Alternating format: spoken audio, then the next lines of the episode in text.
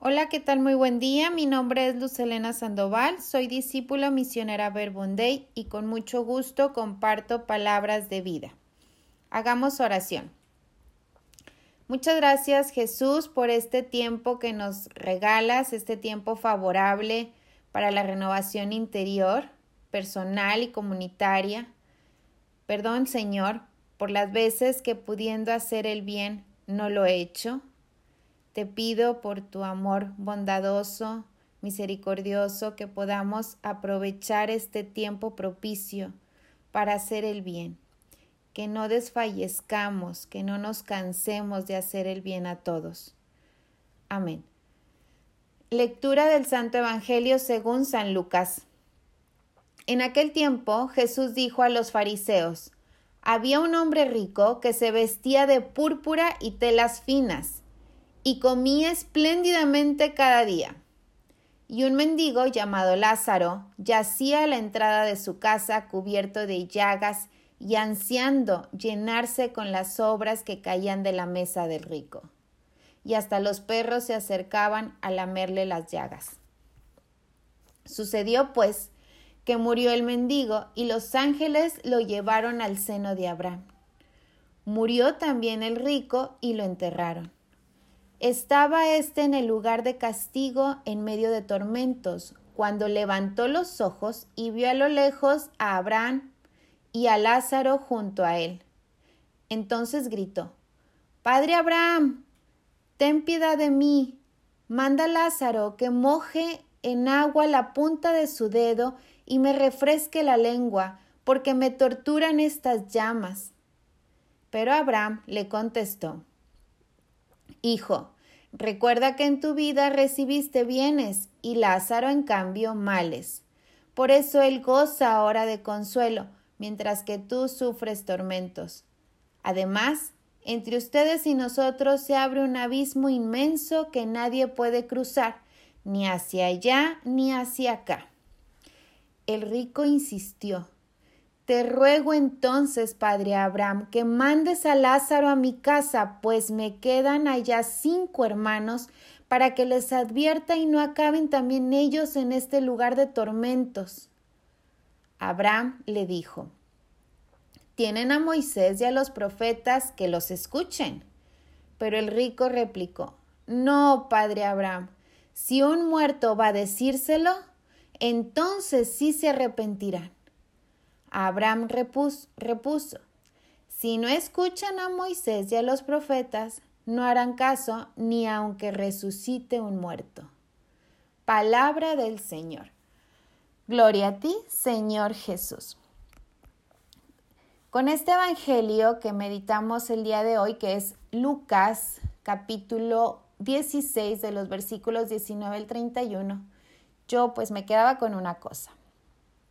Cuidado con el pecado de omisión. Vivimos en un mundo acelerado y lleno de ocupaciones.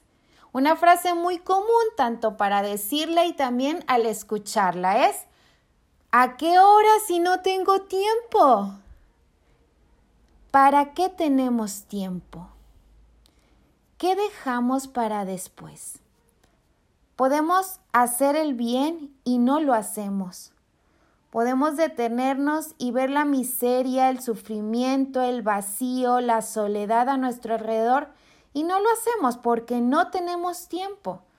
O incluso no lo vemos porque no nos detenemos, no tenemos tiempo. Recuerdo una ocasión que uno de mis hijos tuvo un problema y cuando yo supe pues ya era demasiado tarde, ya no le pude ayudar y le dije, ¿por qué no me dijiste antes? Yo te hubiera ayudado y me contestó, mamá, Siempre andas bien ocupada haciendo muchas cosas, no tienes tiempo. Eso me dolió muchísimo, me dolió mucho escuchar eso.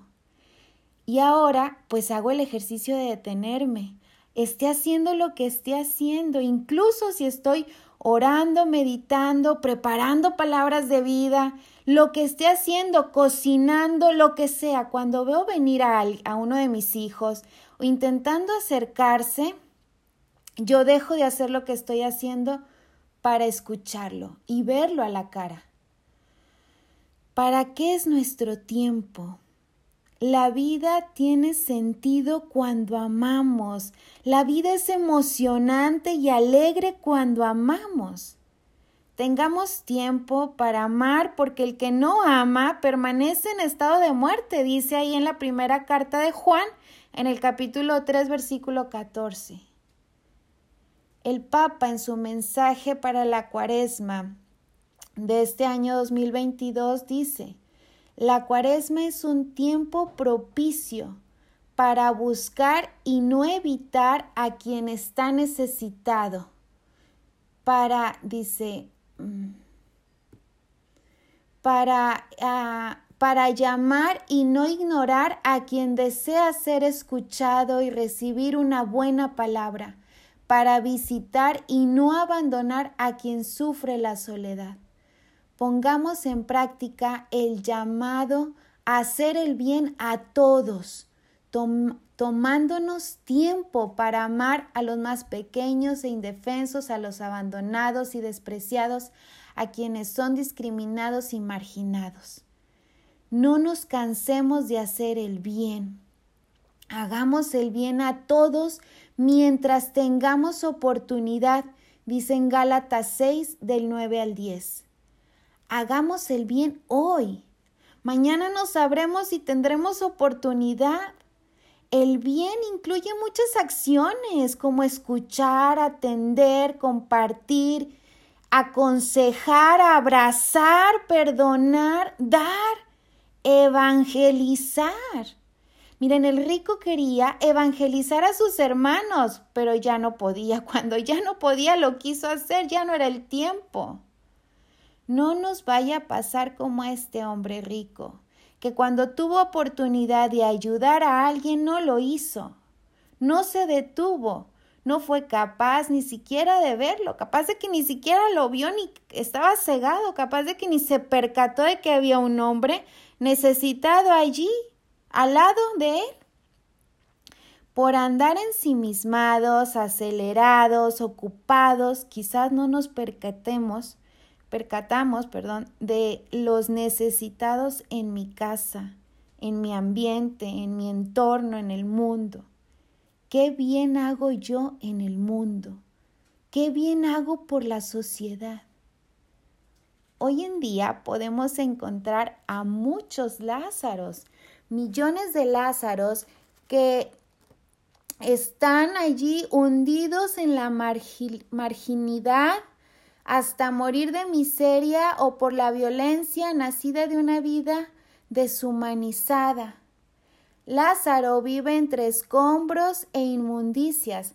Se hace prostituta, carterista, alcohólico, drogadicto, hasta que una muerte prematura le permite encontrar a alguien que lo quiera.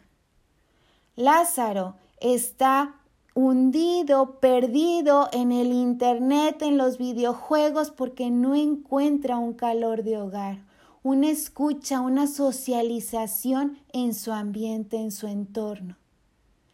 Hagamos el bien a todos mientras tengamos oportunidad. Que nuestra Madre del Cielo, María, Madre de Cristo, nos regale esta cualidad que tiene ella de ser pronta, esa prontitud para ir al encuentro de los necesitados.